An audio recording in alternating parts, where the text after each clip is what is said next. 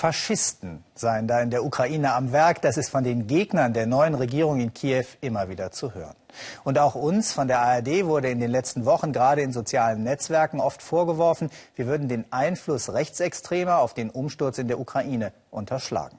Wir sind sicher, das nicht getan zu haben. Aber unbestritten ist, dass rechte Nationalisten und rechtsradikale Kampfgruppen in der Kiewer Maidan-Bewegung für Russland ein willkommenes Argument zum Eingreifen bieten. Über den Hintergrund der ukrainischen Rechtsaußen Olaf Bock. Heil den ukrainischen Helden. Auch er sieht sich als Sieger des Maidan kurz nach den letzten blutigen Kämpfen mit der Polizei. Dimitri Jarosch, der Anführer des rechten Sektors. Die Schlacht ist geschlagen, der Präsident verschwunden. Wir, der rechte Sektor, rufen alle Menschen des Maidans dazu auf, weiter gegen das Regime und die Unterdrückung zu kämpfen. Ehre der Ukraine. Der Mann findet Zustimmung. Er und seine paar hundert Mann starke Truppe sind nicht mehr wegzudenken in der Bewegung. Sie sehen sich als die wahren Verteidiger des Maidan. In den Nächten des Straßenkampfes waren seine Männer in der vordersten Linie eine treibende Kraft. Und je länger sich die Verhandlungen mit dem Präsidenten hinzogen, desto gewaltsamer wurden sie. Auch Klitschko konnte die Menge nicht beruhigen. Der rechte Sektor ist keine Partei, sondern ein Sammelbecken rechtsnationaler Kräfte. Kampfbereit und kompromisslos.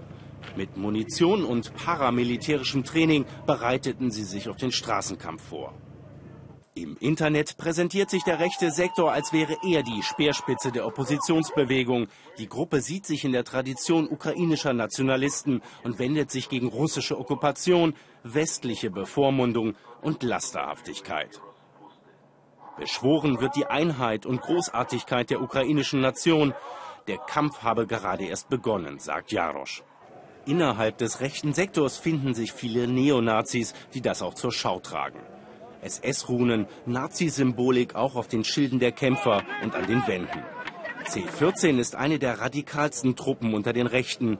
Sie residieren jetzt in der ehemaligen Höhle des Löwen bei den Kommunisten.